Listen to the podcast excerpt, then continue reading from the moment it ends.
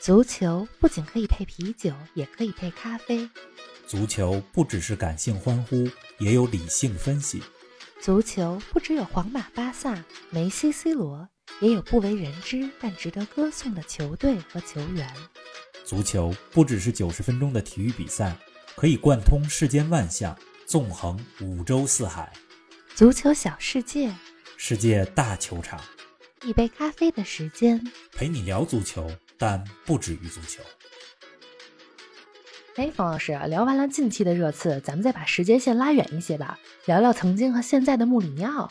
咱们上半段的节目里呢，你说足球就像江湖一样，有着不同的武功流派，谁更先进，还是得通过正面的交手，也就是九十分钟的比赛来决定，以结果论英雄。我觉得这个角度还挺有意思的，能不能再给我们多说说穆里尼奥所在的这个实用主义流派呢？好啊，嗯有特别多人啊，把穆里尼奥比作是马基雅维利。嗯哎我特别喜欢这个比喻。怎么说？一方面呢，是因为我在大学的时候我是学国际关系，是，的，嗯，当时学过马基雅维利的一些政治哲学。嗯另外一方面呢，我觉得俩人也特别像。嗯足球世界里的穆里尼奥，就像是五六百年前文艺复兴时期的马基雅维利一样。嗯，咱们先来说说马基雅维利是谁，行给大家啊，给普我及们普及。讲讲，嗯就是他是意大利文艺复兴时期的一个重要人物，嗯也被称为近代政治学之父。啊，最有名的著作什么呢？就《君主论》嗯好多书店里边儿呃都摆着这个《君主论》的译作。是的，呃，当然了，呃，他还有另外几本呃其他的著作也非常有名，比如说《兵法》，比如说《论理维》嗯这几本著作嗯。但是最有名的就是《君主论》。呃马基雅维利的《君主论》，它的核心思想是什么呢？怎么呢就是结果重于过程。嗯古时候，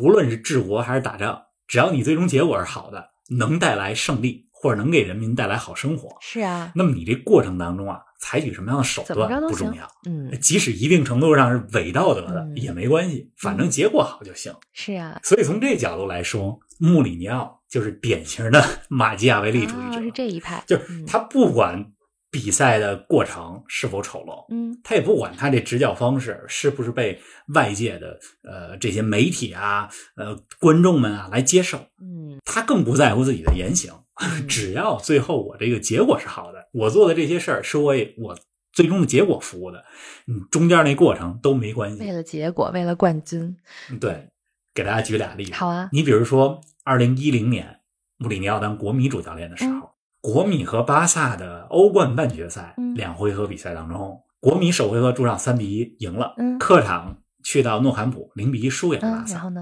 这总比分三比二、是啊赢了巴萨，嗯进军到了决赛当中。这当时面对的是瓜迪奥拉的被称为宇宙队的巴哎萨呀、嗯，对呀，那穆里尼奥知道说，我一招一式的打，我打不过你，是啊那怎么办呢？我就 防守反击，摆大巴，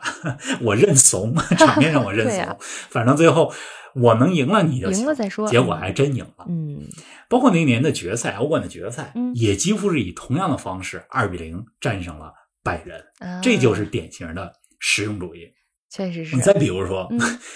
二零一七年，穆里尼奥当时是曼联的主教练，他带领曼联夺得了欧联杯的冠军。嗯这夺冠以后，穆里尼奥就说啊，这个足球世界里边儿有太多的教练就跟诗人一样对，啊呀，他们会写诗，但是他们夺得的冠军远没有我多。哦 那意思是 不实用，你你光美丽没用是嗯啊，啊，你你不实用啊，你夺不了冠啊，所以还嘲讽 让我想到了荷兰，对，咱们之前讲荷兰足球的时候讲到过，嗯你像克鲁伊夫就曾经说过，单纯为了胜利而踢球啊，特别没劲。嗯，踢球不仅要取得胜利嗯，而且要踢得美丽。是的，这是克鲁伊夫那个时期的足球哲学。完全是另外一种理念，呃对你那穆里尼奥来说呢，他才不管美不美呢，用一切手段取得胜利。是的这对穆里尼奥来讲 就是最重要的。价你值说这观不同实用主义是什么呢？就是这意思。对呀、哎，冯老师，我觉得我知道你无论作为一个球迷啊，还是一个球评人，你是既重视比赛结果，也看重比赛过程的，而且你特别欣赏比较多元的足球风格。在节目里呢，也经常给大家介绍很多有特点的球队，比如说利兹联啊、亚特兰大呀、法兰克福等等。应该说你对足球有着大爱啊。那么说到实用主义的穆里尼奥，他的执教生涯当中有没有哪个阶段或者是哪场比赛是你比较欣赏的呢？哎，既然你都说了大爱，也说了这个喜欢多元的风格，嗯那穆里尼奥， 尽管他这实用主义我不太喜欢，嗯，但是这里边还是有一些亮点，我还挺欣赏比的。如呢？嗯，你比如说，二零零四年的波尔图以及二零一零年他带着国米夺得三冠王这两个战绩，我是特别欣赏。嗯，那咱们先来说说二零零四年的波尔图。好啊，这现在说到穆里尼奥啊，我脑子里第一印象还是他当年 作为波尔图的主帅，在老特拉福德疯狂庆祝的那个画面。哦，当年的欧冠十六强战， 嗯波尔图抽到了曼联，嗯首回合波尔图在主场二比一取胜了。那第二回合回到曼联的主场，斯科尔斯为曼联进了一个球，曼联一比零领先。嗯这眼看着总比分二比二，曼联凭借着客场进球优势能晋级，是啊结果波尔图这边的中场科斯蒂尼亚在第九十分钟扳平了比 哟分，太香了。这个关键的客场进球就让波尔图晋级八强。嗯，对啊，这穆里尼奥就简直就是疯狂的在曼联的主场庆祝。是啊，我之前没见过一个教练那么疯狂的庆祝。如此你疯说狂。那个赛季的波尔图嗯没有绝对巨星，嗯球队呢它是以葡萄牙球员为班底，嗯比如说卡瓦略啊、科斯蒂尼亚、马尼切、保罗·费雷拉、德是啊科，还有守门员拜亚。那这些球员呢，都是先跟随波尔图夺得了欧冠，嗯然后又跟随葡萄牙国家队，呃，征战了2004年的欧洲杯。啊，呃，获得了欧洲杯的亚军。嗯以前啊，在波尔图夺得欧冠之前，我对葡萄牙足球的印象就是特别写意，嗯技术流。嗯嗯，包括之前咱们讲到“美丽足球”这个概念，呃，出自巴西，其实就是出自葡语，对啊吧？葡语系的这个国家，嗯，所以葡萄牙足球给人一直的印象是美丽的，而不是拿来夺冠。是啊嗯，因为他们也没有夺得过什么像样的冠军。没。错，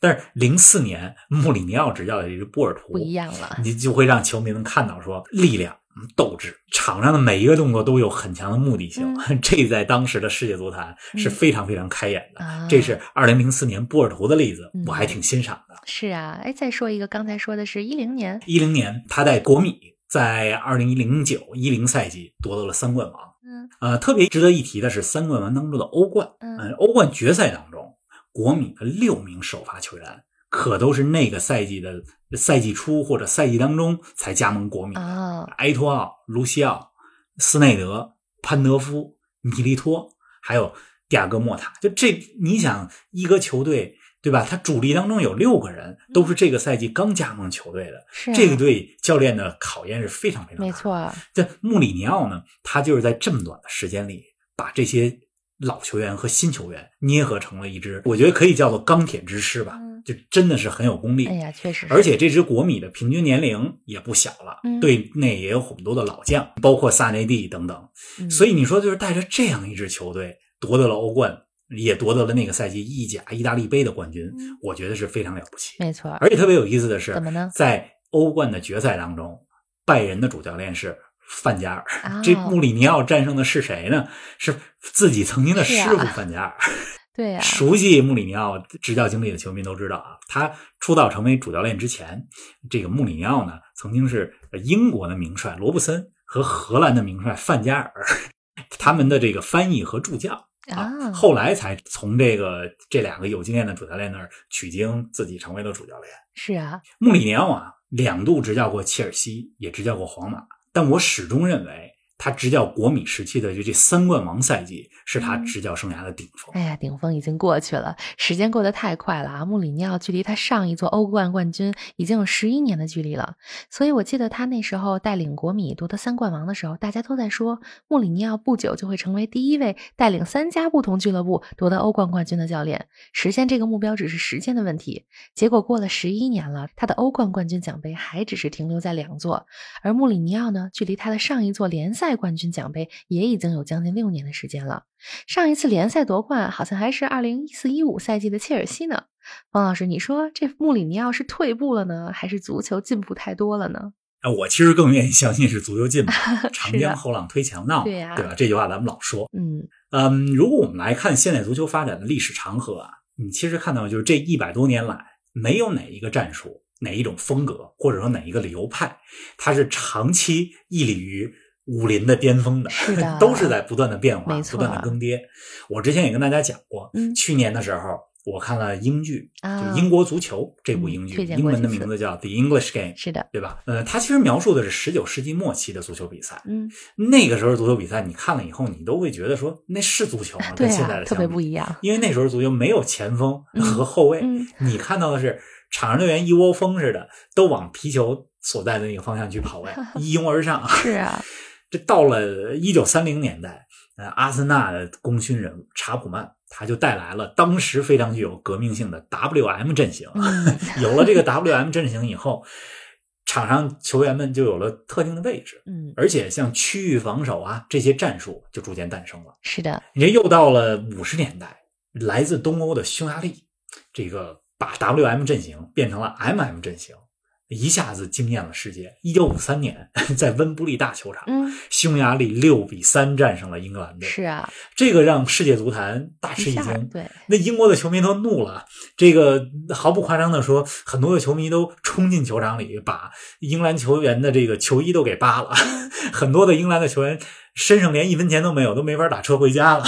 就是到这种程度。嗯哎，真是，经过了一些调整以后，英格兰足球又慢慢缓过来了。嗯到了一九六六年的时候，这个脱胎换骨的英格兰队就用实用主义的打法获得了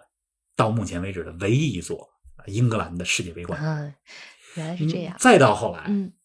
七十年代，咱们之前讲过荷兰足球全攻全守，是的，嗯，风靡一没时。错，八二年世界杯，巴西踢出了美丽足球。嗯但是无论是七十年代的荷兰，还是八二年八二年的巴西，就是在他们踢得最漂亮的年代，实际上没有都没冠获得军世界杯的冠军。对，呃，对，反而呢是到了一九九四年的世界杯，踢得特别务实，嗯特别不像巴西足球风格的巴西队夺得了世界杯的冠军。嗯， 所以，其实你会看到每个时代都存在着现实主义和理想主义之是间的的，这种角逐，互有胜负。没， 错，足球里啊，世界里都是，对，进入二十一世纪以来，咱们刚才说到这种冲突就更明显了。嗯，但是足球呢，依然百花齐放嗯。你看，穆里尼奥成为了务实主义的代言词。是的，瓜迪奥拉时期的巴萨，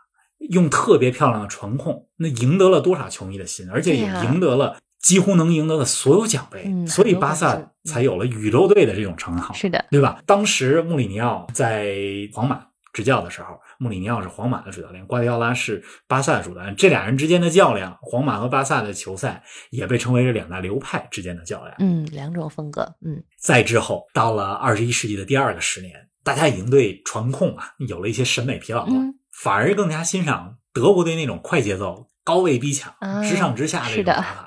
这德国队也获得了二零一四年世界杯的冠军，嗯所以德国足球在一定程度上又占据了主流。你看现在欧冠当中啊，英超当中有多少德国名帅，对呀，对吧？总之啊，这个穆里尼奥他是务实主义的极致代表，但是呢，这个每个时代实际上都会有一些教练他是务实主义的对代表人物，而且每个时代不同的流派都在百花齐放、争奇斗艳。是的，呃，你比如说现在除了穆里尼奥以外，你迭戈·西蒙尼对吧？孔蒂，他有时候打法也很务实没啊。错，就没那么极端，对，嗯，所以我说呢，就是我觉得足球呢是世界的一面镜子，嗯世界在进步， 足球也一直在进步。是你的光靠理想主义，你不一定都能拿冠军；光靠务实也不行，你光靠务实主义，你也不一定都管用。是的。哎，那你觉得在足球技战术理念不断进化的同时啊，穆里尼奥他自己有没有退步呢？反正从成绩来看，确实是有点退步了。哎，我觉得在这么快节奏的社会和足球发展当中啊，你其实不进步就是退步。是的，不进则退。你如果这么说的话，嗯穆里尼奥绝对是退步了。嗯首先，先从技战术方面来说啊，现在没有什么新鲜的内容，嗯，没有新花样。尤其是进攻方面，嗯，没创新。这防守上呢，继续摆大巴啊，倒是有一些创 新。之前讲到了热刺的六后卫，嗯并且用六后卫赢了曼城，嗯对吧？你看，我去年还看了亚马逊拍的热刺的纪录片儿，嗯在这纪录片儿里边啊，你会看到穆里尼奥给队员们开会，更多是讲精神层面、心理层面的东西。哦你，比如说，怎么可以适当踢得坏一点，对 吧？如何消磨对手的耐心？是你并没有讲太多战术上的布置。嗯，当然了，也是因为纪录片的原因，可能不能把太多战术的东可西能放出是来。有点机密。但至少我觉得从热刺的比赛内容来看，没看到他的战术创新。嗯，然后从人员管理来怎说么，样呢？穆里尼奥有些地方做的确实也不好，嗯，比如刚才咱们一直在讲比赛结果不好，说队就开员。始喷本方的队员。嗯，是的。而且在第二次执教切尔西的时候，穆里尼奥还和切尔西就本队当中的女队医闹出过矛盾。情商有点当时 呢是切尔西对呃斯旺西的这个英超联赛，问题？嗯这队医上场给倒地的阿扎尔去治伤嗯，，是啊。但是穆里尼奥呢认为他不应该这么做，嗯，怎么呢？因为队员你只要在场地之内接受了队医的救治，嗯你就得暂时离场，是的再重新回到场里。对呀、穆里尼奥觉得，就你这时候你队医上什么呀？他不管球员的伤病，嗯，后来他就一直对这个女队医也出言不逊，后来这个事儿还闹上了官司。啊，所以我觉得就是这些事儿，就让穆里尼奥的威信啊大大减弱。确实是另外啊，我觉得穆里尼奥的野心也在一直退步。啊、没那么大的劲头 了。对，以前夺联赛冠军、夺欧冠的时候才特别神奇，嗯，这到了执教曼联的时候，二零一七年夺欧联杯冠军就特别兴奋。是啊，再到上个赛季执教热刺的时候， 联赛好像获得了第六吧，嗯，进到这个欧联杯当中，就为进军欧联杯而庆祝。是所以啊他这个心气儿实际上也一直往下走。也确实是。哎，我再来问个问题啊，那你觉得穆里尼奥这个赛季会从热刺下课吗？这个赛季末的时候，反正我觉得穆里尼奥如果从热刺下课，我一点都不惊讶，因 为像这两期节目嗯刚开始的时候，咱们说热刺目前问题很多。如果嗯这个赛季末，那他即使是夺得了英国呃第三重要的赛事联赛杯的冠军，但是他在联赛当中如果不能进前四，不能进下赛季的欧冠，穆里尼奥依然有很大的下课可能性。嗯，还是有这个苗头。哎呀，咱们的节目又要到尾声了，还是那句话啊，只要穆里尼奥还在执教，就少不了话题。咱们未来的节目呢，也一定会再说到这位主帅的。今天节目结束前，冯老师，你再给我们来说说本周有哪些重要的赛事值得关注呢？这礼拜进入到了国际比赛日，那没有五大联赛了，都是国家队的比赛。是，二零二二年嗯世界杯预选赛也已经开始打响了。嗯，这礼拜六， 塞尔维亚对葡萄牙，还有是啊下周中三、月三十一号英格兰对波兰的比赛，我特别哎关注，这个可以看看嗯尤其是英格兰对波兰的那一场。这一边呢是英格兰的这些主力队员，那一边呢兰多夫斯基世一锋 世界第一前锋领衔的波兰非常有看点，嗯而且这俩队之间的比赛很有可能决定这一组的出线形势，大家可以关注关注。好的，我们继续关注未来一周的比赛，也看看穆里尼奥会走向怎么样的未来。下一期再给大家带来一个新的节目，咱们不见不散。冯老师再见，听众朋友们再见。不见不散。